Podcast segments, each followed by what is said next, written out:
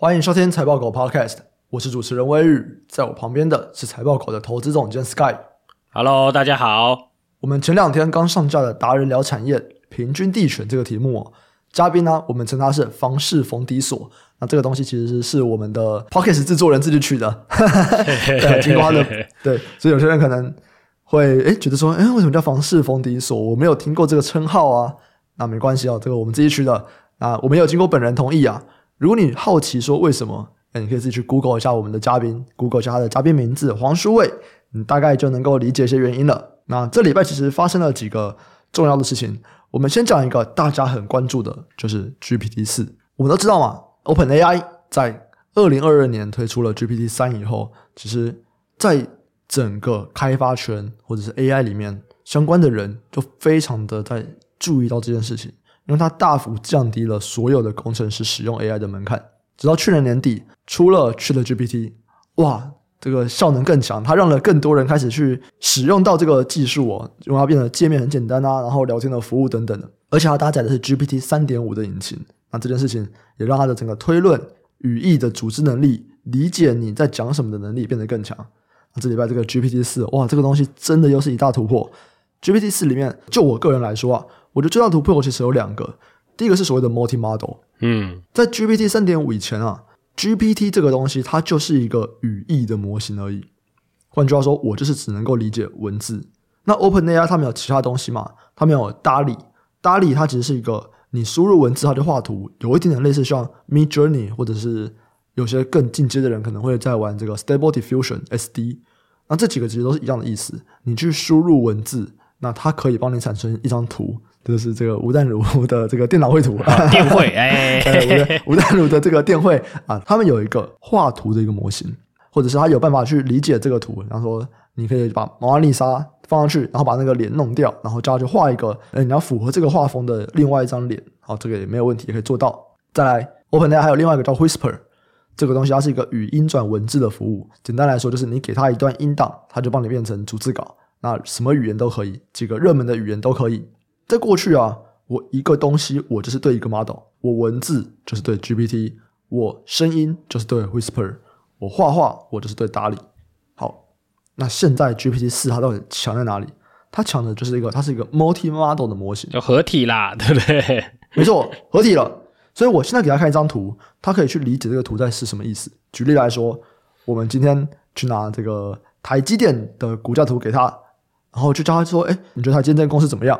他可能就会说强力买进，哦，台积电当时看起来不错，因为它股价长期在成长，然后获利长期在成长。诶，他能够看懂图在干嘛？这件事情以前是做不到的，所以这个 GPT 四在这件事情上面真的很厉害。当然，我也觉得啦，其实，在昨天我们今天录的是三月十二号礼拜四嘛，那这个 GPT 四它是在台湾时间三月十五号的凌晨，然后它就公布了这个东西，所以我。礼拜三我就看到一大堆的这个新闻在讲，哇，GPT 是碾压这个 multi model 多神奇。老实说，老实说，这件事情并没有超出预期，因为 OpenAI 在上个月嘛，他们其实就有公布了一个论文在讲 multi model 这件事情，所以其实大家早就知道说，哦，OpenAI 有办法去做到 multi model。我就不要讲 OpenAI，其实 Google 他们也讲了，所以其实本来大家的预期就会是知道说，嗯，好，我们已经要进到一个在过去。各有各的服务，图片有图片的，文字有文字的。那我们现在，我们已经会把他们全部都认得。这件事情其实已经是一个共识了，大家也都知道有一个这个样子的突破。那不管怎么样，今年上半年就是每间公司都会陆续出来每间公司的这个东西。啊，还有一个我觉得 GPT 四上面很强的一点，就是它可以一次接收到很大量的资讯。什么意思呢？大家如果在玩 Chat GPT，就会知道你没有办法一次给它太多的文字。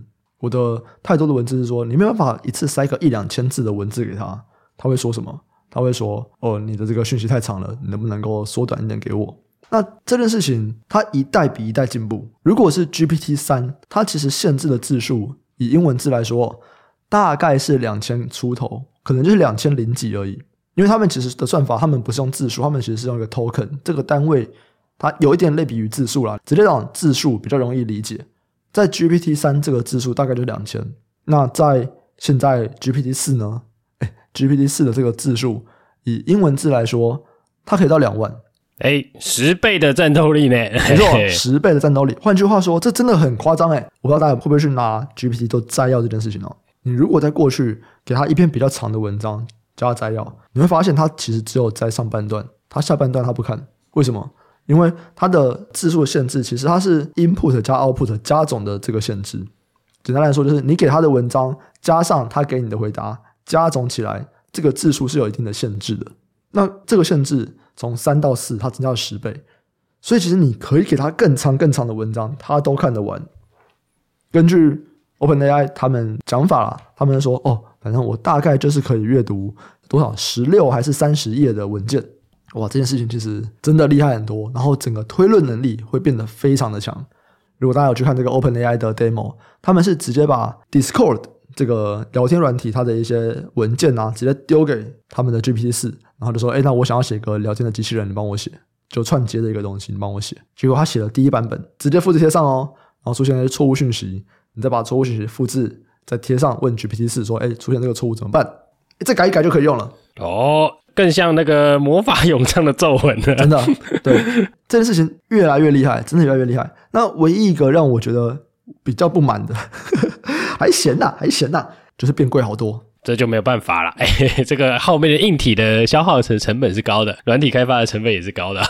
但我原本有一个预期，是我希望它可以变便宜。我们就直接举一个例子来说好了。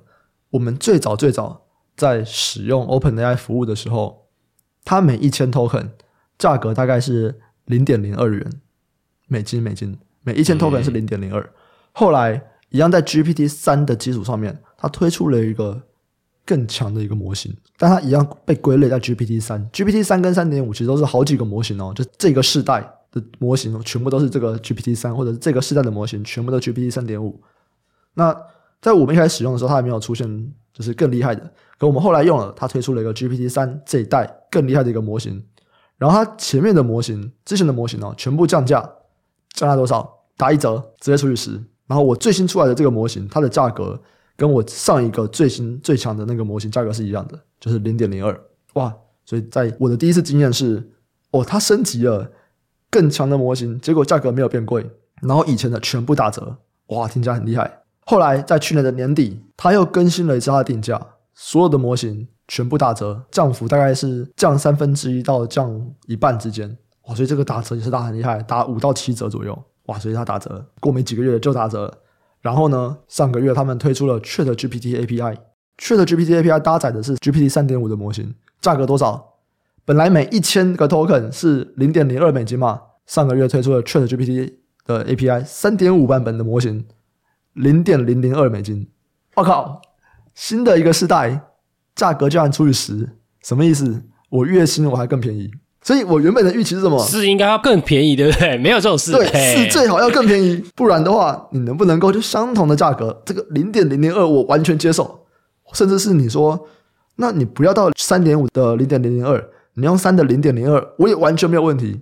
结果略微失望啊，这个它的这个 GPT 四的定价是变贵的，而且变贵不少哦。它有两种嘛，我们刚刚有提到说。它一次可以阅读的文字就是 input 跟 output，它不是从原本二零多个 token，现在变到三万两千个 token，所以字数的话大概就是两千字左右到可能两万四、两万五千字左右。那只要有不同的定价哦，你一次要给我多少字，或者是你的语言只要超过一个临界值，那我就要收更贵的价格。那整个价格的平均来讲多少？记不记得我们原本 GPT 三现在最贵是零点零二嘛？那然后 GPT 四的话。这个价格会到零点零三到零点一二之间，哎，零点一二其实就很贵嘞，都大涨嘞。对啊，我现在最便宜的是零点零二嘞，这是涨六倍的价格啊！啊，可是它十倍的功效嘛，对 不对？对对对对，那我还是非常期待，好不好？OpenAI 这个这么厉害的各位大大们，是不是再过两个月价格就可以除以十呢？我觉得两个月有点难啦，但你、这个、三个月可以吗？五个月吧，啊，五个月大概除以十。因为我觉得那个价格会大幅下滑啦，一定的。啊，我们看那个加速卡就好啦。你看那个，我说加速卡是那个 GPU 的那个，嗯嗯，对啊，你看它的那个效能，它都是倍数在成长的，每一年啊。你看，譬如说你 AMD 那个新的那个 APU 什么 MI 三百的，就是说我比你以前的什么 H 一百 A 一百，我要屌几百倍之类的。对啊，反正每一次都是比你屌几百倍啦。所以那个价格的那个设定，或者是这个，我觉得是长期一定是会往下的啦。嗯，因为我最近其实看了蛮多 AI 的东西，我这边可以跟各位分享一些我看到的有趣的事情啊。那老实说，到底对不对？目前都还没有被很大的验证哦。这些东西都是有可能一两篇论文在讲这个东西。那大家知道吗？其实学术你只有一两篇的论文，它是没有那么强的支撑力的。所以我讲的这些东西，我目前的观察是还没有获得全部的人的认同。不过可以跟大家讲几个我觉得有趣的点。第一个点是在过去我们都觉得说，哇，AI 啊，它就是资料量越多的公司越强，所以可能 Google 很强，可能 Meta 很强，因为他们有最多的资料。这件事情看起来以目前的结果来说是并不正确的，或者说我们已经到了一个让这句话不正确的点了。什么意思呢？大家如果有在关注各种的 AI 模型发展，它有时候会是最强的啦。但是平均而论哦，以这个技术能力最强的还是 Google，Google 还是第一名。再来其实是 Meta。如果 OpenAI 的话，它可能会排在第三，或者是它可能还要跟微软比。对，微软很低调嘛，微软其实全部都用 OpenAI 的东西，微软自己。没有在大肆宣扬他们的产品，但如果以技术能力来说，微软不一定会输 OpenAI。如果去看这个大家在推出的这个模型的趋势上面来看，其实现在大家在比的是什么？大家在比的是说我用越少的资料量达到越好的成果。换句话说，他们已经过了比资料量大小的时代了。在过去，GPT 一、GPT 二、GPT 三，你就是给他越多的资料，越多的资料，越多的资料，而这个时代看起来已经过了。如果大家回去看。过去两个月，亚马逊出的模型、Meta 出的模型、Google 出的模型，他们在比的都是说我的资料量下降，可是我的效果更好。为什么会有这个状况？我看到了一篇论文，他在讲说我要去劝这些模型呢、我要的东西是高品质的资料，换句话说，高品质的文字。什么是高品质的文字？论文是高品质的文字，维基百科是高品质的文字，经典的书是高品质的文字。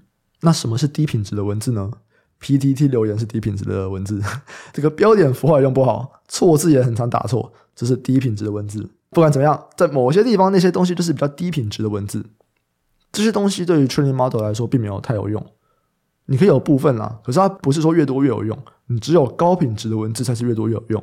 但现在出现了一个问题，就是人类的高品质文字已经全部被用完了，听起来有点匪夷所思，但是这个论文它说的就是这个。我们刚刚讲的所谓的论文，讲的维基百科，讲的一些很不错的书，这些现在不管在哪一个 model 里面，他们全部都有这些资料了。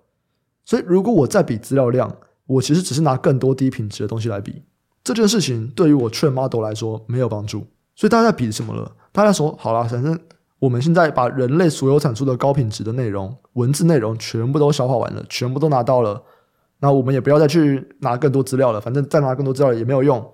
我们就来比，那谁可以教的比较好？谁可以用比较有效率的演算法，去用这些内容产生出更好的结果，或者是我更省电，我更快，我可以花费更少的效能。这件事情是一个我目前看到的一个点。我还看到另外一篇论文，我觉得也蛮有趣的。他说 CPU 的时代回来了，我不是很清楚这原因是什么。不过你们可以想象，我们以前十年前我们在使用各种的电脑的时候，我们在比的其实是 CPU 啊。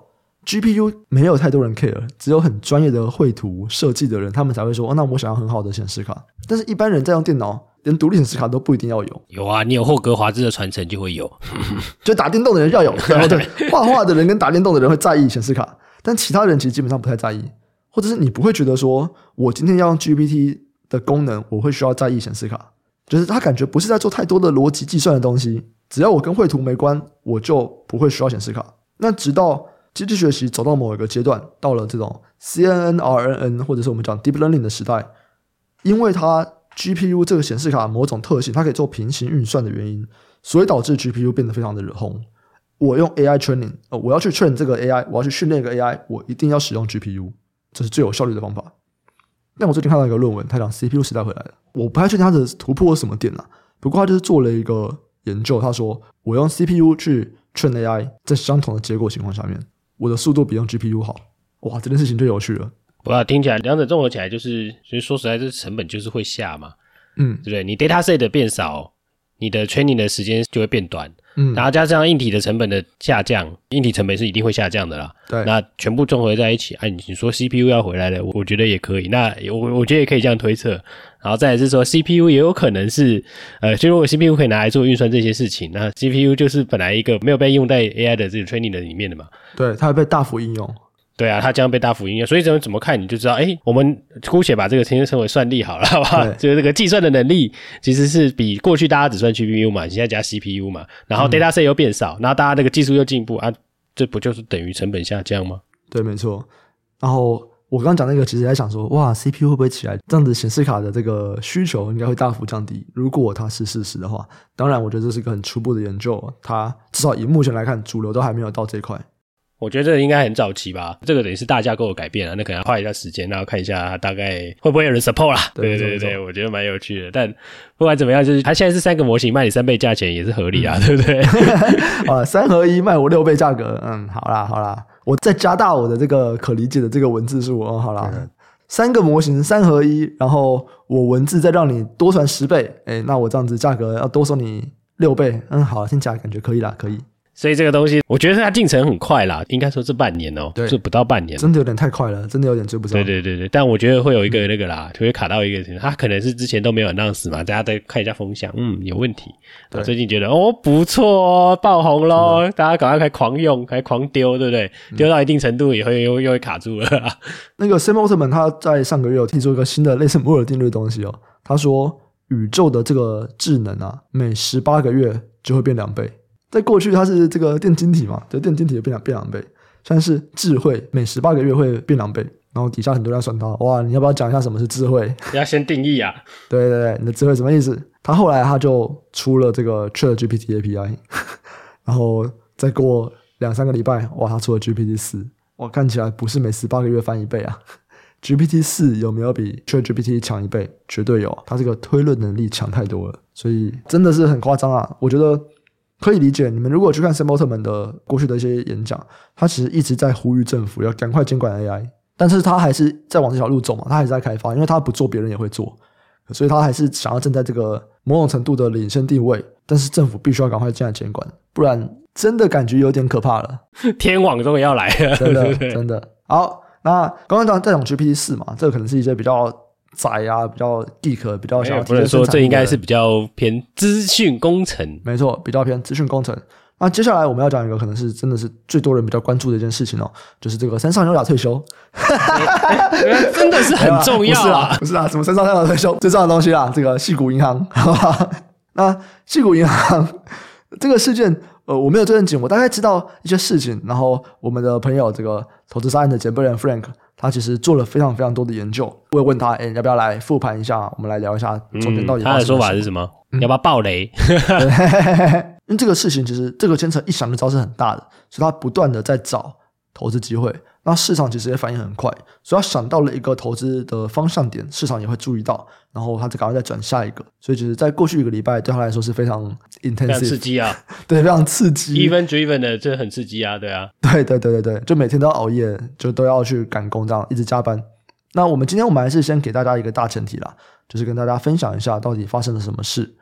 那 Sky 要不要来讲一下细谷银行到底怎么了？为什么它会被政府接管？哇，这是继雷曼之后又一个公司，就是撑不下去，它要被政府接管，这什么意思？雷曼直接倒了，比较快，连接管都都没有，就他不想救嘛。啊、政府后来是救其他的嘛，在雷曼之后有很多也要倒了啊，政府赶快去救。他是救那个啊，救那个方丽妹跟君丽妹啊，对对对对，方丽妹跟君，哎，我名字忘记了，房地美，房地美啊，对，房地美跟房丽美，对，反正就是那个房贷的嘛，对啊，反正这个重点就是说这个银行因为挤兑。所以这个现金付不出来，就是没有办法让你提款啦，那、嗯、你提不出来嘛，所以导致他就是哎、欸、说他不行了，那这个政府就马上说的政府是 Fed 跟美国政府这边的，就马上进行了接管嘛，对啊，那就是保障他的存户的存款，就是让大家都可以提出钱来了，因为在这之前大家的存款保险是两百五十 K 嘛，对啊，他现在就是所有的存户他都可以提前出去就对了，但这个家很有趣的是说这家他就叫 Silicon Valley Bank 啊，他就叫细谷银行啊。啊，嗯，哎、欸，新创企业存钱都存在矽谷银行，欸，这真的超有趣的。而且新创企业大家就是社群媒体到处沟通的人嘛，在那个我就会看社群媒体上面，就是满满的在讲这件事情，就对了。你知道，其实我们本来会开矽谷银行的账户，哎，哦，又闪过了一次。就是我这边可以跟大家稍微讲一下矽谷银行，有人说要破产这件事情。其实矽谷银行它所谓的破产听起来是说，哎，等一下你在搞什么？为什么一个银行被搞到破产？为什么你的资产会变得这么的少？或者是你没有钱？他不是这个意思啊。对，他其实不是。他的意思其实是说，我们就假设任何一家银行，其实任何一家台湾的银行也都会面临到一样的状况哦。如果今天他所有的存户，就是比方说呃国泰啊，或者是富邦啊，他们都是大银行嘛，对不对？如果今天这间银行的所有的人哦，所有的客户全部都去银行跟他说，我今天我就要把全部的钱全部领出来，所有的人都去跟银行讲。全世界不管哪一个银行，他们都没有办法给你这些钱的。没错，就是他准备现金准备不足啦，就是不可能会准备这么多的。因为一般来说，比方说在银行，可能每天都会有多少人要提领现金，这个金额可能变动，它就在一个幅度之间哦，所以不会突然有全部的人都来要求我要拿来拿现金，这件事情就是它不会发生。那它不会发生的话，哦，那我当然就不需要准备那么多现金嘛，我就可以把这些现金拿去做一些投资。我可以买一些债券，我可以买一些房地产等等的。那我就是一直准备一个足够的现金，这个现金就是别人要领钱，好，我就是有现金给你这样，或者是你要转账，好，我就是有一笔钱让你去转账。嗯、所以一般的银行它都是这样运作。矽谷银行发生了什么事？矽谷银行发生的事情就是突然全部的人都去跟他们说：“哎，我要把全部的现金领出来。”这件事情有点吊诡嘛，对不对？你现在你不会想要去富邦把钱领出来，你不会想要去国泰把你全部的钱领出来。为什么矽谷银行的这个存户，或者是使用矽谷银行服务的人，为什么他们突然要全部领出来呢？那其实里面是有一些故事的。就是矽谷银行，它现金的确有一点不够，所以他在前几周，他去卖了他大量的债券。那这个债券造成了一些亏损，他大概卖了两百一十亿美金的债券哦。那这个造成十八亿美金的亏损，这件事情其实是有一点点的怪的，或者大家就会受到一点不对劲的感觉，就是。你为什么要赔钱卖债券？一般来说啊，这些公司买债券，他要赚的就是利息钱哦。所以反正我就持有到期，然后中间我就是赚这个利息。所以我要的其实这个。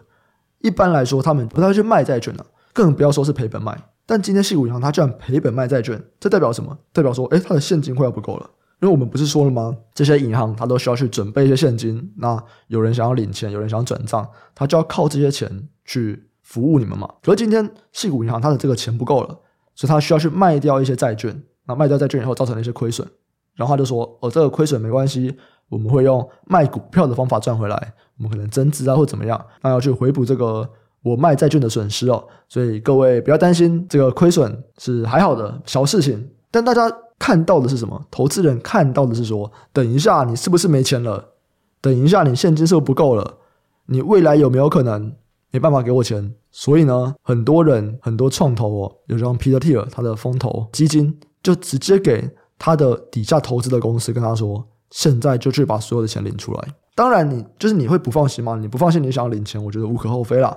但是，其实在这件事情发生以后，Twitter 上我看到的各家创投、各家新创公司都在说，赶快去把钱全部领出来。对啊，他只是预期自我实现呢、啊。没错，那这就尴尬啦，因为没有一家银行有办法去做这件事情的。站在这个前提之下，的确是没有办法的啦。对，对啊，那应该说面对挤兑啦，这就是挤兑嘛，bank run 嘛。对啊，那面对挤兑，那你就是要拿出，我很简单，就是现金拿出来嘛，现金放在桌上，打给他来拿吧，大家来提走吧。对，很显然他的现金还是不够啦。没错，因为这边其实就面临到一个问题啊，我们刚有提到嘛，这些银行他们可能去买各种资产，我可能去买。容易卖的、容易变现的，我会有点股票，我会有点债券，但我也会有一些东西是我不好卖掉的东西，或者流动性比较少的东西。举例来说，如果我有些房地产，诶，房地产我不可能我今天说要卖就卖嘛，就是我还是要一点时间嘛。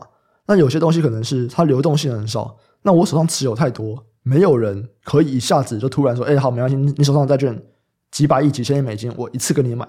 没办法，我就是要卖很久，这就跟大家你可能股票持有很多，可是你的每天成交量很小，你就是要卖很久是一样的意思。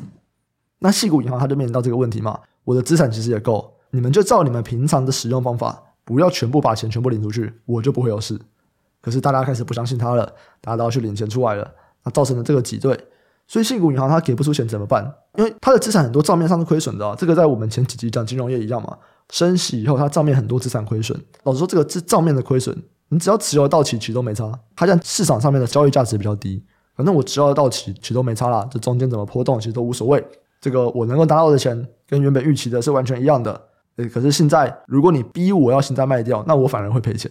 这样子就造成了它可能会有问题。然后那时候大家很紧张，我记得这个上个周末，所有我在推特上面在 follow 的这个新创公司，全部都很紧张，干我拿不到回钱了怎么办？然后 Bill Ackman 他有个助理在推特上面一直在讲说他们的看法是什么？哎，这个政府要赶快帮忙啊，怎么样怎么样？所以后来的确在礼拜天，费德他就有出来说，我保证所有的存户都可以拿到百分之百的存款，你们要领全部百分之百都会给你。因为在上个周末的时候，其实整个 Twitter 在传的事情是说，礼拜一银行一开门，你可以领出你百分之五十的钱，剩下的钱要等我们慢慢处分我们其他资产。那就有非常多的企业他们会说，干，但我不能发薪水了，我薪水给不出来怎么办？然后他们非常紧张嘛。直到礼拜天晚上，哦，终于美国政府说，我们保证礼拜一所有的人，你们想要领多少，你们全部都可以领，你们可以全部领出来，没有问题。然后大家才哇，开始放心了。当然还是有些人很不满呐、啊，就觉得说，哎，啊，这个感觉是矽谷银行，你们流动性没有管控好，你们这个东西风险没有管控好，结果现在为什么是全美国的这个纳税人要承担？还是有人不太开心呐、啊。但我觉得这就是我们看到了 美国政府他吸取了二零零八年的这个教训嘛，我不要造成一个连续的风波，我能够在我这个时候赶快撑住，我就赶快先撑住。不要像当时我雷曼倒闭了，结果我变成要撑房地美跟房利美两张更大的，这一个连锁效应啊。但如果你真的认真的去看它财务报表啊，其实准备是真的不够啊，因为它其实是一个以长资短的公司啊。所以以长资短就是说，它短期资金需求，它随时有可能会被人家提前提走嘛。我不是说挤兑啊，我是说就是大家都会提款嘛。所以它其实是风险的报酬率都太大了啦。他把他很大的一部分的资产拿去买那个 Held to Maturity 嘛，就是持有日到期日的这些资产。嗯、你说这个有没有价值？一定有啊，但是短期变现没有这么快嘛。而且他放的比重其实太高了啦，所以他他一急就倒嘛，就是多重原因组合啦。不过说实在的，以金融业角度来说啊，他所有遇到的风险都是极端风险，哪一次不是极端的？没错，对啊。所以很多人说啊，我们这个压力测试会过啊，啊不是呢，银银行的压力测试都是要非常极端的啦。他每一次都是遇到的，就是这种你觉得诶匪夷所思，为什么会成功啊？对啊，可是每次遇到的都是这样啊，不然你想想看，二零零八年对不对？那时候倒了多少家银行，什么 North Rock 啊，什么什么华盛顿互惠啊，然后什么一大堆银行都是在那个时候倒的。所以你说银行会不会遇到这种极端的风险？然后你要把你的资产负债表做的这么 aggressive，这真的是一个就我觉得很有趣啦。那如果你直接看他的那个存款，他存款可能有一千七百亿哦。照理来说，你要风险承受数比较低的经营方式的话，你要放比较多的现金给人家提嘛，对不对？嗯。但是它现金或者是这种类现金吧，或者是说证券啊，因为它是这种 security，它 security 有一千亿哦，所以这也是造成它为什么变现困难的原因啊。对，所以我觉得就是很多事件一起制造成的一个极端事件，然后造成连环爆嘛。那你说前面那些加密货币没有爆，他们会不会受到影响？那就不会了嘛，对不对？这个一定是多重的 double hit，甚至是 triple hit，利率上涨造成各种东西的下跌，进而造成了这个它的这个资产负债看起来不是那么健全嘛。那它的流动性变得有困难了嘛，所以造成它一出现风险，马上两天就不行了嘛，对啊。所以我觉得这 个东西是很有趣的啦，对不对？它其实就是一个超级极端，你觉得很奇怪啊？为什么会这样子？对不对？怎么可能？平常不会这样啊？对啊，可是问你从历史来看，就是没几年就来一下这样子，对不对？结果过几天又来一个大的，更大的。所以再次可以说明了啊，就是我们一直以来都有讲一件事情嘛，我们会觉得说，哇，很多的这个金融法规感觉怎么那么的过时，怎么限制这么严，限制这么严还出这个状况？金融法规本来就是每次出包的时候，它就就要改一下嘛，对不对？对对对还是不断出包啊。所以我们可以预期说，这个结果结束以后。一定会再有新的金融法规出来，要避免下一次的这个状况。就还好，这次大家反应很快啦，因为我们刚刚提到那个变现那个东西啊，其实就跟那个费德他们后来跑出来，就是说要做一个 funding program 嘛，对不对？就是 bank term funding program。它的一个提供一个紧急的流动性措施啊，那让你这个银行可以拿，就是你这些 held to maturity 的这个 security，就是这些证券，它应该是要给你面额吧，反正就跟你要一点补偿嘛。对，它就是确保你流动性比较不会有问题啊。嗯，对，所以它就是因为这个事件，它发现了说，哎，现在大家流动性可能是真的蛮紧的。那它重点其实要挽救的是信心啦，因为其实你没有做到挤兑，其实不会倒啊，就没有挤兑就没有事了。对啊，其实这个挤兑是还是不要说 T2T 或者是谁去讲这些有没有的啦，反正他就是动摇了大家的信心嘛。所以隔天所有的其他的银行也乱跌一通啊，小银行不管你有没有关系的，对对，反正就跌就对了，先跌再说嘛，先跌个三四成。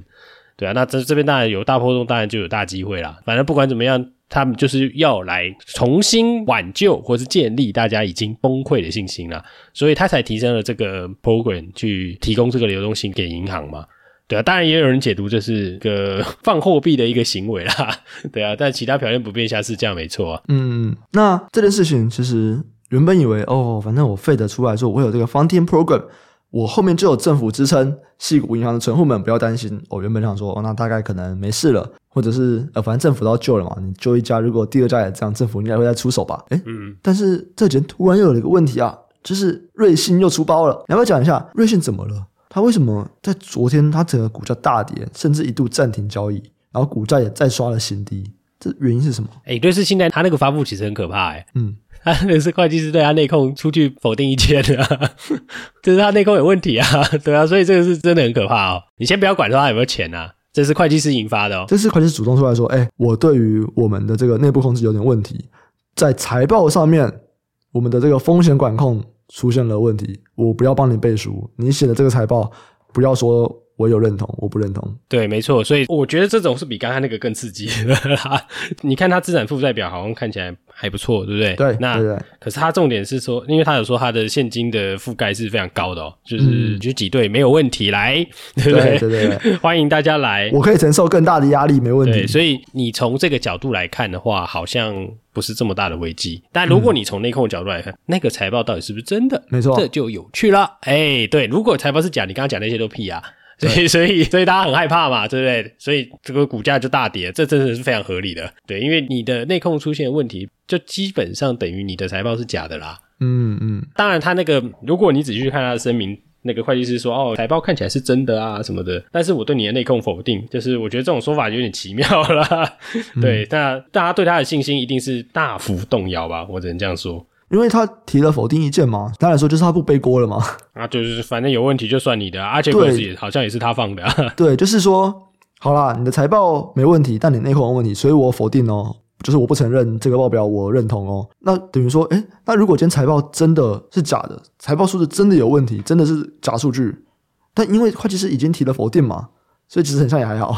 对会计师本人来说，虽然他讲了一个其他的理由来否定，但是如果今天真的财报是假的，他也其实责任也没有到那么大。反正就内控那个不算他的就对了啦，就、嗯、是他有部分的已经甩锅成功啊，不是不是甩锅，就以会计师的角度来说，这是他应该做的事情啦。所以这个，如果你看大家要去怎么思考这件事吧，不过市场告诉你的重点就是 CDS 已经爆喷了嘛，对啊、嗯，就是觉得他的这个违约率会大幅上升。对，所以你看他去找了瑞士的央行来背书嘛，嗯，对不对？大家说，哎、欸，我紧急去寻求这个支持啊。对，所以这个东西就是说，他就是要挽救大家的信心。我们还是回到他，就挽救大家的信心啦。可怕的是说，因为大家都还存在的雷曼的那个 阴影嘛，对不对？嗯、大家看到瑞幸就哇靠，这个是个同等级的哦，哎，这个要死了，哎，这个糟糕了，这比雷曼不知道大多少。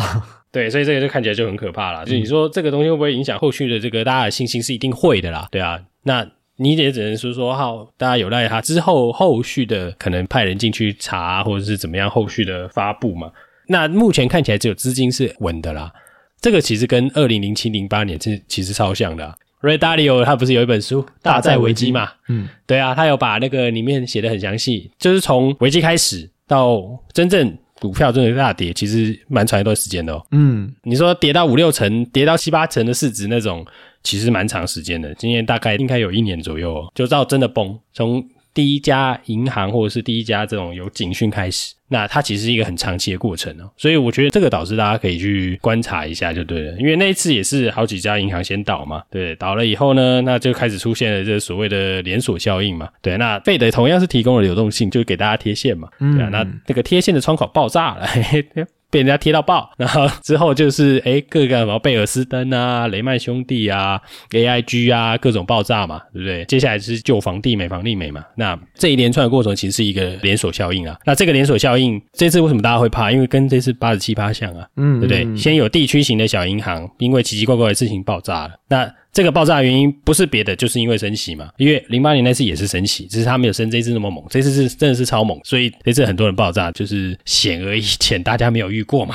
不过我们再次强调，金融世界永远都是你没想到的啦，对啊，那你也可以说是黑天鹅啊，随便。你如果没想到就是黑天鹅，如果你可以预料到，可能就是什么呃灰犀牛，灰犀牛，哎，对，反正不管怎么样都是有一个词啊，都有一个动物啦，啊，对对对，随便管它的，它而且你就奇奇怪怪的定义啦，对，对。反正应该说重点是说这个流动性可不可以维持住啊？如果这个流动性没办法维持住，这些银行就要卖资产嘛。我刚好提到 SVB 也要卖资产。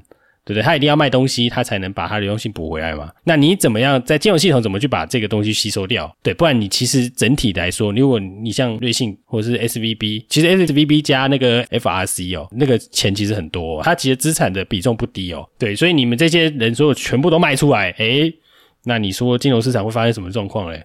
嗯，对，所以可以去观察的是，我觉得是观察这个贴现的状况啦。好，那我就问一个，呃，讲那么多，那么多是都美国的东西嘛？那我跟台湾投资人，我跟台股投资人的关系是什么？哦，台湾人买很多瑞信的那个公司债啊，要 小心哦。对啊，马上当天晚上就有人传了，就有人报道了，因为之前就有人做过嘛。之前不是在信这个问题，应该是金管会去问的吧？对啊，那金控旗下对瑞信的铺险啊，对啊，那大家都不多啦，几百亿而已啊。对。国泰最多，国泰有三百多啦，剩下都一百多。星光、中国、台湾、富邦，不过这是经济日报采访整理的啦，嗯、对啊。但你说这个东西，他们一定会被降频啊。他如果之后东西出来的，我说就譬如说他去查账，哎，内控那些东西的那。他在那边弄嘛，那出来的这些资料，他有高几率被降评嘛？你这些东西的流动性又会更紧了啊！你就说持有到到期是没问题啊，问题是它可能很快就到期了，因为你拿不到钱了，你可以直接把它打掉，所以这是大家关心的啦。那同理，大家这样看嘛，你美国金融业都会受到影响啊，瑞信是欧洲的哦，欧洲的金融业也受到影响。那台湾金融业，你持有这么多这样的债券，那你会不会受到影响？你应该也是会嘛，对不对？嗯、对，那再加上美元升息是，或者是说全球都在升息，这个东西。对台湾金融业也是有一定的影响嘛，对啊，所以这真的就是压力测试了，压力真的就是来了啦。那你你说会不会外溢到台湾金融业？那就就是看说你瑞信有没有倒了，对，你瑞信会不会有巨大的，譬如说降评，直接降非常多，诶，那个也会有影响。对，所以这个影响就是说，如果是台湾的金融业，你台湾金融业如果不得不呃减损，那你压力也是超大的啦。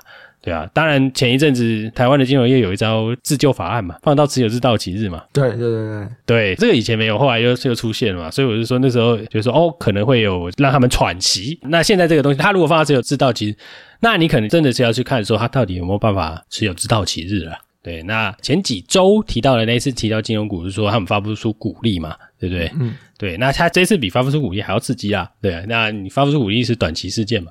那你持有这么多债券的，通常会是什么？会是寿险嘛？对啊，嗯、那所以这样寿险的这些，大家可能会要更加注意的，其实是资产负债表的风险啦。它因为它只是双杀嘛，它等于是利率上来，结果他买的债券压力很大，他买的资产就是价格下跌的压力很大，他自己的这个资产负债表的压力也很大，你懂吗？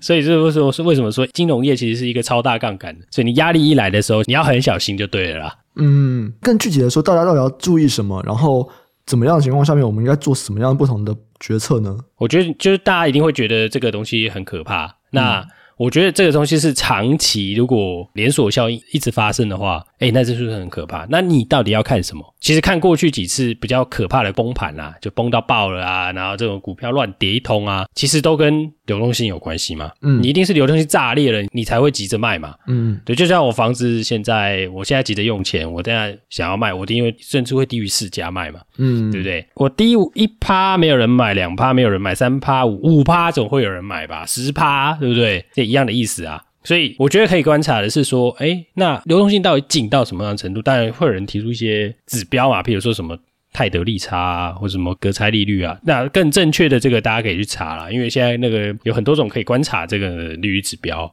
刚刚我提到那是金融交易端嘛，就是大家直接从交易市场上就可以看到的。那如果你是从产业端的话，我觉得就是看那个 Bank Term Funding Program 这个东西啦。因为你去看这个东西，你可以知道就是说银行的压力到底有多大。他如果用一点点那个 program 啊，我觉得说，嗯，那还蛮健全的。诶，他如果用爆了，那你可能要小心哦。你用爆了就是说，它这个东西是长期的事件，它不是短期事件啊。那只是说它这个比较长期的事件，什么时候会真正到压力受不了了？诶，我不知道，但你可以看那个 program 的使用的状况去衡量。这是我个人的看法啦。对，那从零七零八年这个 financial crisis，大概也可以从这样流动性的角度去观察啦。对啊，流动性不行的，我想这个连锁效应不是开玩笑的。嗯，好，那我们今天就先聊到这边。我们最后来回答一个观众的 Q&A 吧。Jerry 问，在台股投资是否有私访公司的必要性？这个私访就是说，哎，可能去拜访公司了，还是说我们透过 email 电访？就可以拿到跟私访相等的报酬。那我觉得这边其实我们可以更具体的来讲一下，说哦，那我就讲我们去实际拜访公司，跟如果只是用 email 或电访这两种方法，它的投资报酬率，我能够赚到的钱有差吗？这是第一个。第二个是说，那我拿到的讯息有差吗？因为我觉得这两个其实是不同程度的东西哦。那 Sky 怎么看呢？如果你是比较私访跟电访啊，电访跟 email 一样嘛，一样的意思嘛。对，问我说会不会得到一样的讯息量呢？那我老实跟你讲，私访一定会比较多啦。嗯，对啊，因为你打电话来，谁知道你是谁啊？对 对对，简单来说就是见面三分情呐、啊。没错，就是这样子。那如果你见过很多面呢，那就会更多情这样子，对，就六七分情啊。对对对对，所以就有可能会到十分，好吧？对，所以重点，如果你是漂亮的女生，一开始就有八分情了，可能会有一百分。没有，让这个男的走开啦，臭。这个香的来了，真的真的，这真的有差，真的有差，有差有差就。但不管怎么说，就是它有没有必要性，我觉得没有。嗯，因为你如果是从产业来看的话，好，我们随便举个例子好了啦。因为第一轮你觉得要涨，真的有必要要拜访公司吗？我觉得不用啊。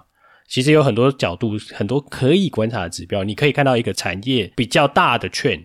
或是低位要跌，你也可以这样说；或者是 Driver IC，它那时候就可能去年可能要反转的时候，其实有一些比较大的券，其实你根本不要去反公司，你反公司，你反而会被它那个误导啊，就是误导了，因为你会跟他说，他跟你说我们现在获利非常好。可是大家真的是在看你获利非常好吗？不是嘛？大家是在看你下一期可能会很烂，或是你下下期可能会烂到爆。大家可以看看，可能另外一个比较好的例子就是海运嘛。嗯，对，你如果当然去访，他就会跟你说我们现在就是很强。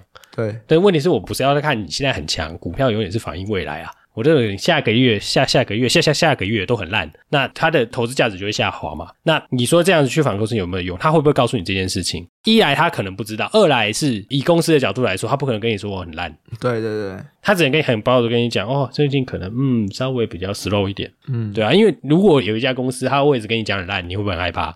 对啊，表示公司的人都很就非常不看好嘛。对，就我们不看好这么公司嘛，那你干嘛在那边工作，写丢稿？对对 对，对啊，所以这是一个这个有点立场的问题啦。对啊，我觉得可以从这几个点去思考，就是说你能不能得到相同的报酬？没错，对啊，那私访是不是必要？不一定必要。那你说私访会不会比电访跟这个 email 好？会。那你要访对人也是一个重点啦，对啊，嗯、对，所以这些其实这中间有很多的层级上的问题啦。对，没错。但你说股票要赚钱，然后不一定需要这些招数。对，所以这也是为什么我一开始我会说，就是这个 Jerry 问的是说，我是不是可以透过 email 或电访也拿到与私访相等的报酬率？那如果今天只是在讲赚的钱的话，呃，答案就是可以。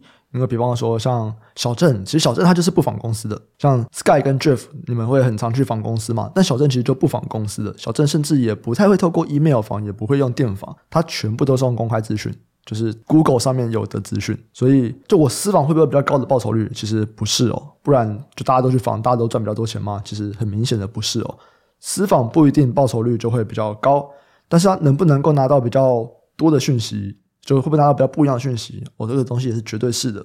所以就代表说，讯息就有这么多。讲真的，公开的资讯大家都看不完了。那最后还是在怎么去做判断？对啊，没错没错，所以判断还是最重要的啦。那你自己自身的研究嘛。那如果我们要调一些书袋，你看以前那些写书的，譬如说巴菲特好了，譬如说这个超级强势股是谁写的？那个 Fisher 写的嘛。对啊，你看他们都觉得不要太早接触公司啊。嗯，对，太早接触，他会跟你讲一些五十三年，你没办法判断啦，非常潜力股啦，非常潜力股，然后非常潜力股，对对对对对，这就是重点是说，你没有办法判断的话，那个资讯不一定有用了。没错，没错，没错。好了，那本期节目就到这边，喜欢听众朋友啊，记得按下订阅，分享给亲朋好友，给我们五星好评。如果有任何的支持或建议或者问题，都可以到 YouTube 或者是 Apple Podcast 留言给我们，我们每一集都会看。有业务合作的需求，请参考我们资讯栏的业务合作信箱。感谢大家收听，我们下周再见，拜拜，拜拜。